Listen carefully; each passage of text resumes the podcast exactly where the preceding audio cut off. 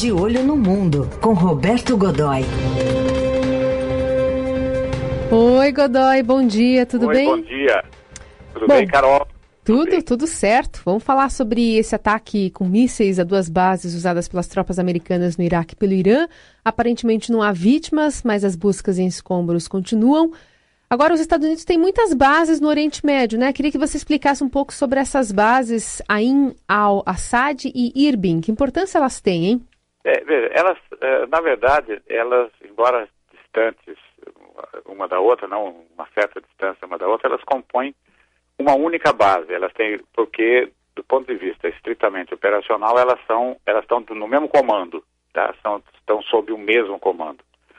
Agora, a base, eh, a base de Irpin tem, ela, vamos falar dela primeiro, ela fica um pouco mais distante e a importância dela é, é nesse caso, nesse ataque, ela tem uma importância simbólica, o símbolo dela, o que ela representa é muito importante, porque é de lá que saem as operações, os grupos de operações especiais, aquele pessoal SEAL, uh, a tropa, as tropas especiais, grupos especiais, times especiais que cumprem aquelas missões pontuais e terríveis, do tipo caçar lideranças, enfim, são, é, saem da base de Erbil. Agora, a, base Assad, ela tem uma, uma característica ainda eh, mais importante, que, que ela é uma cidade, Carol, é uma base. Sabe quanto ela custou? Um bilhão de dólares, se você Hum. levar em conta tudo que já foi investido nela. Ela não é uma base só americana, ela começou a ser feita lá nos anos 70, ainda na época do eh, sob o regime do Saddam Hussein, né? Já existia apenas como um, terminal aéreo, como um, um aeroporto da, da, da, da aviação iraquiana desde antes disso ali, porque a, região, a, a posição é estratégica para você sair dali para vários lugares, para qualquer direção que pretenda a partir dali, com enfim, eh, rendimento bom. Agora, ela é um gigante. É, em, num dado momento, durante o, a Segunda Guerra do Golfo, exemplo, os Estados Unidos chegaram a, a hospedar lá o 18 mil soldados. É, ela tem, se- quando você olha para as fotos né, da, da- da, base, você percebe aquilo. eh, Próximo dela tem uma, eh, uma, enfim, uma pequena área urbana Hum. é muito, de certa forma, é menor do que a própria base. É. Tá? Ela tem dentro dela núcleos habitacionais, hospital, áreas, tem até uma pequena área de lazer organizada, do tipo assim, olha, eh, shopping, eh, eh, centro, centro esportivo, todo, toda ela é assim. E Você falou que duas chegou a ter 8 mil soldados lá. Agora tinham. Tem uma pistas ideia? gigantes, duas pistas gigantes. Hum. Mas diga, Não, não, eu queria saber se. é, você, você falou que lá chegou a ter 8 mil soldados americanos? 18 mil. 18 mil. Agora quantos tinham, mais ou menos? É, não, o, o número não foi Não foi eh, divulgado, o número né? não foi revelado. Uhum. Ontem alguns analistas, eh, alguns analistas americanos estavam estimando qualquer coisa em torno de 2.200 a 5.000. Esse é o total. 5 mil é o total eh, do efetivo que os Estados Unidos vem mantendo dentro do Iraque. Então eu tenho a impressão que o número não deve ser tão grande nesse momento. Tá. E ali também não é uma base de onde eh, os esquadrões de ataque, eh, enfim, equipados com caças, não estão mais estacionados lá. Eles eventualmente passam por lá, mas eles estão na- no, na- no- no re- no restante das bases que os Estados Unidos mantêm ali na região. eh, são 27 em 12 países, né? E então eles, eh, onde eles podem ficar, onde eles podem ficar mais ao abrigo. O- o- nos Emirados, por exemplo, você tem hoje tem uma, tem instalações militares mais sofisticadas do ponto de vista técnico, tecnológico, eh, a- ainda mais ainda mais sofisticadas. Dubai, por exemplo, eh, Bahrein, o Bahrein, eh, no Bahrein, por exemplo, os Estados Unidos é para lá que eles mandam porta-aviões gigantescos de 100 mil toneladas, eh, os submarinos nucleares que estão ali em missão de patrulha.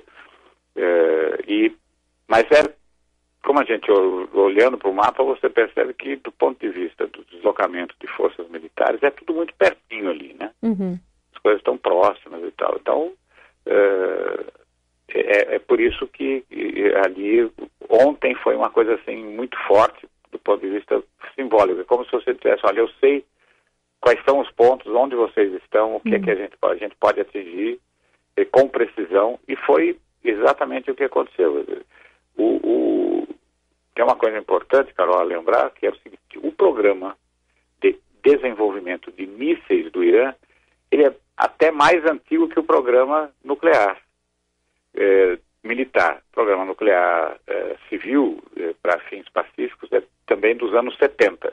O programa, o programa de mísseis começa até um pouquinho antes, assim, no, digamos, no começo dos anos 70, eles já tinham algumas, já faziam investigações nessa área, já tinham desenvolvimento, e hoje eles têm, eles podem alinhar 17 diferentes tipos de mísseis, 11 deles muito bem eh, sucedidos em testes.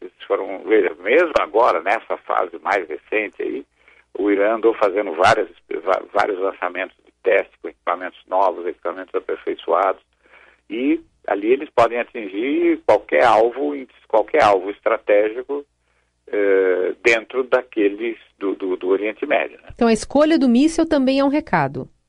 Pelo assim, uso do é míssil. Uma né? demonstração clara, uhum. primeiro, uhum. a maneira como foi feito. É, esse tipo de ataque é, ele é sofisticado, ele uhum. indica, ele é conhecido, no, ele, é, ele é chamado nos Estados Unidos, por exemplo, que é um dos cenários de pesadelo para os Estados Unidos, que é chamado de chuva do inferno ou chuva de fogo.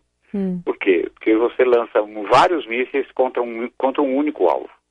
No caso, por exemplo, o, o que os Estados Unidos temem, digamos, dentro do seu próprio território, é assim, um ataque maciço é, com 40 mísseis intercontinentais nucleares. Não é o caso do Irã, não tem essa capacidade, mas é apenas para ilustrar. Ou seja, um ataque russo, por exemplo, contra os Estados Unidos, 40, 50 mísseis de uma vez só, em que os, toda aquela rede antimíssil muito complicada, muito avançada, conseguiria segurar, digamos, nos 40, segurando 38. Dois passos é mais do que suficiente. Entendi. E, o, e o, que, o que deve definir a reação americana? O que esperar desse discurso de Trump que tá, foi reagendado, inclusive, para hoje de manhã?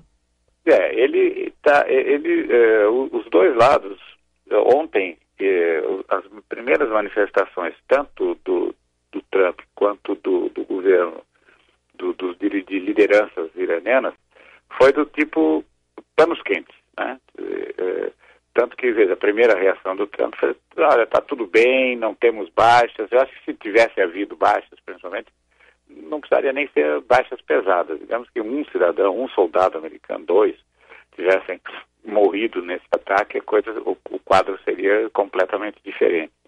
É, não morreu ninguém. Então, é, foi realmente uma demonstração de força, não é? é e, e de capacidade de força com capacidade. Né? É, então, o quadro está diferente. Agora, não dá para dizer que é, não é possível que haja que o, o, haja uma escalada, porque você tem falcões, né? Quer dizer, ou seja, você tem gente briguenta dos dois lados. Tá? Com certeza, nesse momento, o, os falcões americanos estão querendo um, algum tipo de resposta militar americana a essa, a essa ação. Eh, do lado iraniano não está diferente. Você não tem a menor dúvida de que aquela ala que eles chamam de ala uh, fundamental, a, a, fundamentalista entre os radicais, né? uh, principalmente entre os, os ayatollahs, que eles há, há, muito tempo vêm querendo que o governo iraniano abra uma guerra santa, declare uma guerra santa ao mundo, não é não só aos Estados Unidos, ao mundo. Eles é, é o pessoal que todas as vezes que alguém, um deles faz um pronunciamento se refere ao, ao Ocidente não apenas como infiéis, ao povo da cruz. Né? Então esse pessoal deve estar pressionando a essa altura, uh, mas deve estar pressionando muitíssimo ali o governo, uh, o, o, governo iraniano para uma manter uma escalada. Então, não interessa a ninguém nesse momento e as primeiras reações negativas disso vieram já de países como a Alemanha, que está retirando sua, seus, eh, seus instrutores militares eh, do Iraque, eh, da própria OTAN, da Organização do Tratado do Atlântico Norte, também vai retirar suas tropas de lá, porque está partindo do princípio que não tem nada a ver com isso. E, veja, a gente não sabe qual será, por exemplo, a posição de Israel, que é um personagem novo nesse cenário, nesse desse momento, porque, veja, o, o Netanyahu já, o, o primeiro-ministro Netanyahu já havia deixado claro que, olha, nós não temos nada a ver com isso. Sim. Aí ontem ele entrou na lista dos alvos prováveis com uh, a, a, ameaça a, de bombardeio uh, a Haifa, que é uma das cidades mais importantes, é um, o porto mais importante, a cidade mais cosmopolita do, uh, de Israel, e a gente sabe como é que é a resposta israelense a qualquer tipo de ameaça, é, é matar no ninho, é impedir até que, até que ela seja, que eventualmente possa haver algum tipo de ação ou operação que seja constrangedora, que leve a algum tipo de insegurança. Então a gente não sabe, eh, esses talvez sejam os aspectos, os vieses delicados desse momento, né? E aí a gente tem que levar em conta também o que já disse o líder supremo do Irã, o Ayatollah Ali Khamenei, de que uma ação militar como essa não é suficiente. O importante é acabar com a presença corrupta da América na região. Isso foi num discurso televisionado, que é diferente é, do que a gente é, viu o, ontem, né, o ministro das Relações Exteriores, aliás, nessa madrugada, falando que o Irã conduziu os ataques em resposta ao assassinato, né, um ataque proporcional, mas que também não estava querendo a escalada né, dessa guerra, não queria, enfim, aumentar ainda mais a tensão. Um, é, na verdade, a gente pode ver com mais uma retórica essa fala do, do Khamenei? Ou... É, eu acho que não, não apenas, mas é um discurso, é, é, tem alguma efetividade, porque hum. a, a, tropa, veja, nesse momento as poderosas, são poderosas mesmo regionalmente, né? forças eh, iranianas estão no, no máximo. Eh, o que, agora, o Khamenei, quando faz esse tipo de, de, de discurso, ele está fazendo esse discurso para o público interno, uhum. não é? Dizer, se nada tivesse havido, também vamos levar, levar isso em consideração. Se nada tivesse havido, se não tivesse havido essa resposta rápida, e, e rápida não, mas enfim, essa resposta nesse momento, uh, ele próprio estava correndo o risco de cair. Né? Quer dizer, a, a, a, massa, a pressão da massa da, da, do povo, aquelas multidões nas ruas, no, do, no luto do, do, do é, o Cassim eh, do, do general Cassim, eh, era, eh, era impossível conter, é impossível de ser contida e ele corria risco, o próprio, o, o próprio governo corria risco de cair. Né? Então ele tá, deu uma resposta militar razoável, né, uhum. né, forte,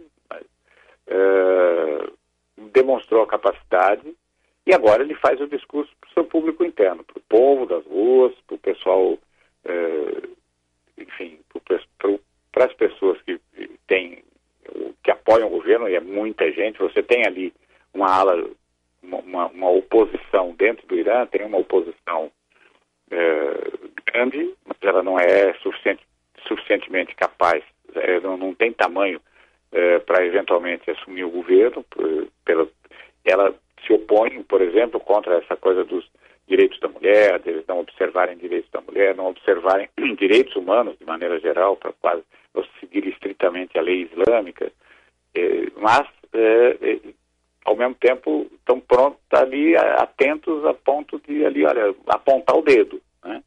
E, e também em relação a isso, o Khamenei está fazendo um discurso para deixar, deixar claro a posição dele. Uhum. E para deixar claro que o inimigo, o, o grande Satã, não é, como eles tratam os Estados Unidos, continua sendo realmente a América.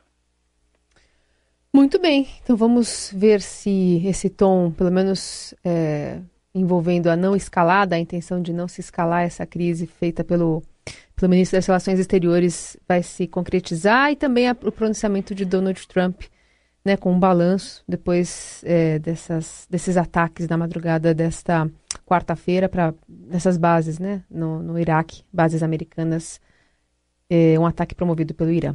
É verdade, Carol. A gente tem que ficar atento a isso, porque veja, é, agora é, o teatro de operações agora é, tá, aquela região ali agora está muito, muito sensível. Você vê que os voos comerciais estão suspensos para algumas das rotas, inclusive rotas importantes que não têm diretamente a ver com o Irã, como, por exemplo, algumas rotas que estão indo eh, para os Emirados, estão eh, eh, apenas as que podem ser totalmente vigiadas e protegidas é que estão abertas. Né? Uhum. Muita gente cancelando, cancelando viagem, o que faz todo sentido nesse momento. Então, a gente precisa ficar realmente muito atento, porque pode, de fato, a possibilidade de uma escalada não, não a possibilidade de uma escalada não está afastada, né? A gente comentou aqui na segunda-feira que é, e, e, a coisa é linear. Nós comentamos aqui na segunda-feira, é, eu e você, que a, a, os alvos poderiam ser, sim, instalações militares americanas.